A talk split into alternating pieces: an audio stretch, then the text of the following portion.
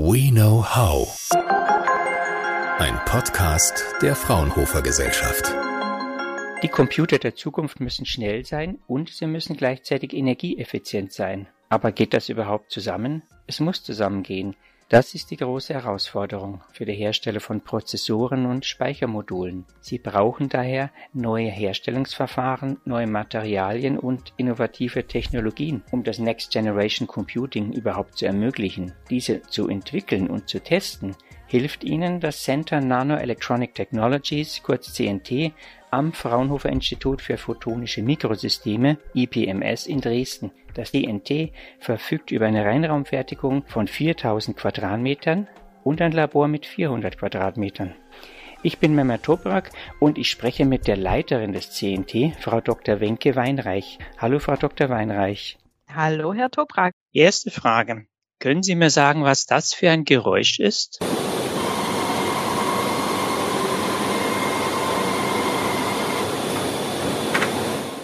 Was hören wir da, Frau Dr. Weinreich? Ja, wir haben einen Roboter gehört, der uns das ähm, Grundmaterial, auf dem wir arbeiten, im Reinraum zur Verfügung stellen kann, der die sogenannten Wefer und Fubs transportiert und an, den richtig, an die richtige Stelle bringt. Und was genau macht das CNT? Was sind die Ziele?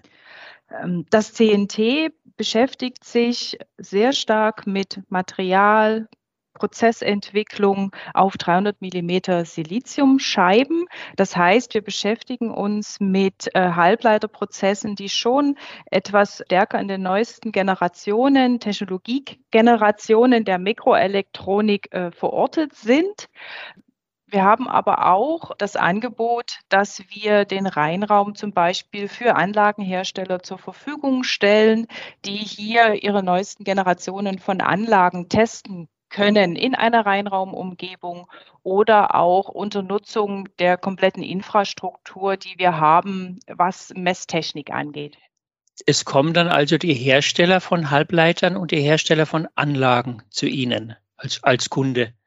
Ganz genau. Wir sind tatsächlich für, für alle eine Forschungs- und Entwicklungsplattform, sowohl für Anlagenhersteller, aber auch zum Beispiel für Materiallieferanten, Chemikalienlieferanten. Die können bei uns ihre neuesten Anlagen und Materialien evaluieren. Und andererseits kommen aber auch die Device-Hersteller, also die Mikroelektronikfabrikanten oder Foundries zu uns, um neue Prozesse auszuprobieren und auch um zum Beispiel neue Integrationsschemata zu, ja, zu testen, ohne ihre eigene Produktionslinie dabei zu gefährden. Haben die großen Halbleiterhersteller nicht selbst Kapazitäten zum Testen und Evaluieren und Ausprobieren neuer Materialien? es hat eigentlich zwei Gründe, warum man trotzdem ähm, die Entwicklung ähm, ja in einer Forschungseinrichtung durchführt.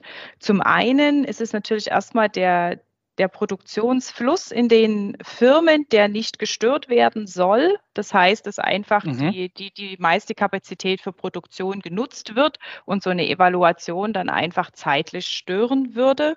Das andere ist aber auch, dass es auch teilweise ein sehr großes Risiko ist, einen, einen neuen Prozess auszuprobieren und da einfach auch was schiefgehen kann, wodurch dann zum Beispiel mal eine Anlage auch verdrecken würde, die aber dann wieder für die Produktion gebraucht wird. Und dafür sind wir dann da, weil wir auch das ganze, das ganze Ökosystem und die, die Umgebung haben, um so etwas sicher, um, um eine sichere Prozessevaluation durchzuführen. Könnten Sie kurz skizzieren, wie dann so ein großes Projekt abläuft? Sind Sie dann im ständigen Kontakt mit dem Halbleiterhersteller oder Anlagenhersteller oder testen Sie und liefern dann am Ende einen Bericht ab? Wie läuft so ein Projekt? Da gibt es tatsächlich beide äh, Möglichkeiten, so wie Sie das gesagt haben. Natürlich sind wir immer im, im ständigen Kontakt zu unseren Kunden, zu den Halbleiterherstellern oder zu den Materiallieferanten. Aber Natürlich wird auch am Anfang werden bestimmte Experimente definiert, die wir dann natürlich erstmal durchführen müssen und wo am Ende dann tatsächlich ein Bericht äh, kommt und ähm, was dann das Ergebnis ist, was der Kunde von uns bekommen kann. Teilweise ist das Ergebnis aber auch Wefer, dass tatsächlich auch Wefer mit bestimmten Beschichtungen, mit bestimmten Eigenschaften dann an den Kunden gesendet werden. Und die Projekte, an denen Sie arbeiten, äh, gehen die auch in Richtung Next Generation Computing. Da geht es ja vermutlich nicht nur darum, Anlagen zu optimieren, sondern eben zum Beispiel auch Fertigung neuer intelligenter Speichermodule, MEMS und ähnliches äh, zu testen. Wir haben natürlich auch vor allen Dingen für Halbleiterhersteller Projekte, in denen wir an neuen Bauelementen forschen, an denen, in denen wir an neuen ähm, komplexen Systemen forschen. Vor allen Dingen neue Materialien sind sehr wichtig für zum Beispiel nicht flüchtige Speicher. Das ist auch eines unserer Kerngeschäfte, mit dem wir uns ähm, beschäftigen. Neuartige, nicht flüchtige Speicher auf Basis von ganz innovativen äh, Materialien.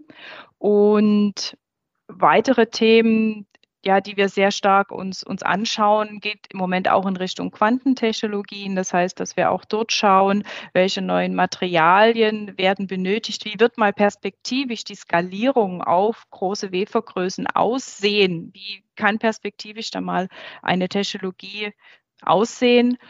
Das andere große Thema, mit dem wir uns auch beschäftigen, wo auch immer wieder Prozessoptimierungen stattfinden müssen, ist der große Kommunikationsbereich. Das heißt, wir sind auch sehr stark in der im RF-Bereich, Radarbereich tätig. Mhm. Ähm, und zwar dort in Technologien, die aber auf 300 Millimeter gefertigt werden und dass wir diese dort auch optimieren. Das ist vor allem auf Basis von sehr starken Charakterisierungen. Das heißt, dass man dort wirklich äh, sehr detaillierte Charakterisierungen macht, um dann ähm, Optimierungen vorzuschlagen an die äh, Halbleiterhersteller, um die einzelnen Bauelemente für RF-Komponenten zum Beispiel zu optimieren der Radarbereich. Was genau ist damit gemeint? Gut, Radar ist natürlich bekannt, aber äh, welche Entwicklungsrichtung nimmt das und um, um welche Funktionen oder neuen Features geht es da? Ja, die Sensorik ist tatsächlich ähm, trotzdem auf Mikroelektronik-Basis. Also das gibt mhm. es auf jeden Fall. Und dort geht es vor allen Dingen dahin, dass alles stromsparender werden muss, vor allen Dingen im Automotive-Bereich. Und es gibt bestimmte Technologien, die vor allen Dingen hier in Europa gefertigt werden bei Global Foundries, ähm, die besonders sich durch besonderes Stromsparen ähm, auszeichnen und die deshalb ein hohes Potenzial haben, in der Kommunikations- oder Radartechnologie eingesetzt zu werden. Trends in der Halbleiterfertigung. Wo geht da die Reise hin? Wo sehen Sie die Zukunft der Halbleiter? Die großen Trends sind natürlich äh, weiterhin die Skalierung. Das heißt, dass wir zu immer hoch äh, performanteren Themen kommen, die immer leistungsfähiger sind für die Rechenzentren, aber auch im, im Mobilbereich. Das heißt, die Skalierung, dieses klassische Moor-Moor-Geschäft geht tatsächlich im Moment weiter. Es wird immer stärker daran geforscht, zu immer kleineren Technologie-Nodes zu kommen. Bei Samsung wird aktuell die 5-Nanometer-Node gefertigt. Es laufen ja auch im Moment sehr große Diskussionen, inwieweit in Europa eine neue 2-Nanometer-Fab gebaut werden soll, was ja wirklich im, Skalierungstrend sehr weit nach vorn geht. Und das wird auch noch eine gewisse Zeit so bleiben. Die anderen Themen sind tatsächlich ähm, alles, was Powerelektronik betrifft. Da ist auch Europa recht stark mit ST und Infineon, wobei dort die Entwicklungen eben, wie ich auch gerade schon beim Radar gesagt hatte, in Richtung stromsparender Bauelemente geht oder stromsparender Technologie geht. Das andere ist natürlich im Bereich Sensorik. Dort vor allem äh, Sensorik mit künstlicher Intelligenz auszustatten und das zu nutzen, um die Systeme und Sensoren noch ähm, ja, selbstdenkender zu machen, aber auch um den Stromverbrauch mhm. dadurch zu reduzieren. Genau, und ganz am Ende, aber das hängt wirklich mit dem, ja, mit dem Stromverbrauch zusammen. Alles, was in Richtung, ich nenne es jetzt mal Green ICT geht, ist wirklich sehr stark im Kommen. Und der letzte große Bereich ist Trusted Electronics. Das heißt, dass wir auch eine vertrauenswürdige Elektronik haben. Es gibt ja dieses berühmte Moore'sche Gesetz, glaube von 1965, das sagt, alle zwölf oder je nach Version, alle 18 Monate verdoppelt sich die Rechnung, Rechenleistung. Gilt das eigentlich heute noch? Ähm, tatsächlich äh, ist das Gesetz in gewissem Maße noch valide. Natürlich, je nachdem, wie das die Auslegungssache ist von den Monaten her. Das heißt, es wird tatsächlich weiter skaliert.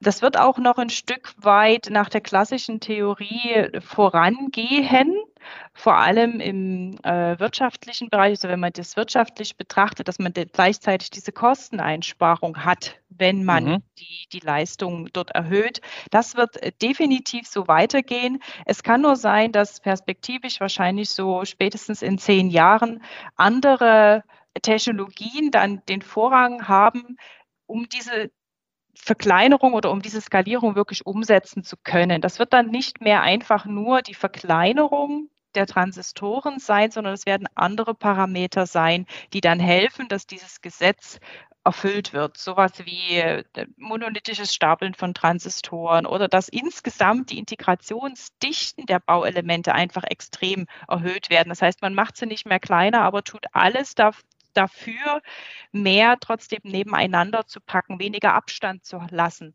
Und auch der ganze Bereich der 3D-Integration wird dort extrem helfen und wird wahrscheinlich die Zukunft sein.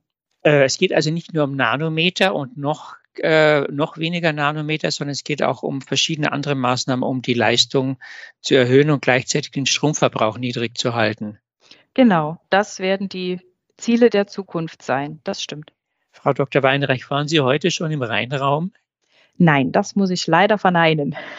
Ich war ja auch noch nie in einem Rheinraum. Wie muss ich mir das vorstellen? Ich nehme mal an, äh, ich darf da keine Haustiere mitnehmen äh, und muss da so einen weißen Anzug tragen. Was sind da genau die Sicherheitsmaßnahmen oder die, die Hygienemaßnahmen in einem Rheinraum? Das stimmt. Also man kann wirklich nicht einfach so in einen Reinraum hineinspazieren, sondern muss schon bestimmte Bedingungen vorher erfüllen. Das fängt natürlich äh, beim Tragen von spezieller Kleidung an, meistens sogar noch mit einer speziellen Unterbekleidung, die man trägt, dann die Anzüge, die man äh, nutzen muss, äh, einen Gesichtsschutz, der, der getragen wird, also Mund-Nasenschutz, der getragen wird. Dazu kommen aber auch noch andere Dinge, die man ja gern mal vergisst oder die man dann immer wieder in Erinnerung rufen muss, das ist sowas, dass man kein Make-up tragen darf im Reinraum, dass man keinen Schmuck tragen darf und mit reinnehmen darf, dass man zum Beispiel mindestens drei Stunden, bevor man einen Reinraum betritt, nicht rauchen sollte. Das sind alles so Randbedingungen, die man im Hinterkopf behalten muss und die wir auch konsequent umsetzen. Wie, wie, wie ist ein Reinraum definiert? Gibt es da eine bestimmte definierte Anforderungen etwa an die Luftreinheit oder die Zahl der Partikel pro Quadratzentimeter? Also da gibt es wirklich verschiedene Definitionen. Zunächst muss man natürlich erst einmal sehen, in welchem Bereich der Reinraum genutzt wird. Es gibt dann ja trotzdem noch die zwei großen Unterscheidungen. Ähm, Im Bereich der Mikroelektronik, also Halbleiterfertig, ist die, die Kennzahl oder das wichtige Augenmerk, auf das geschaut wird, die Partikel, dass wir sozusagen wirklich keine Partikel im Reinraum haben. Und dann gibt es da ganz verschiedene Klassifizierungen, wie viel Partikel, welcher Größe man in einer ganz bestimmten Reinraumklasse haben darf. Zum zum Beispiel hat unser Reinraum für die 300 Millimeter Produktion eine ISO-Klasse äh, 6. Das heißt, man hat eine Million Partikel, darf eine Million Partikel haben, die aber nur 0,1 Mikrometer groß sind. Tatsächlich, um ein Stück aktuell zu werden, ist es so, dass durch diesen laminaren Luftstrom und auch durch die Filterung, zum Beispiel auch die Ansteckungsgefahr durch Corona in unserem Reinraum deutlich niedriger ist. Also dafür ist so ein Reinraum auch sehr gut geeignet. Das ist ja ein schöner Nebeneffekt. Danke, genau. Frau Dr. Weinreich. Das war sehr interessant, spannendes Thema. Vielen Dank für das Gespräch. Sehr gern.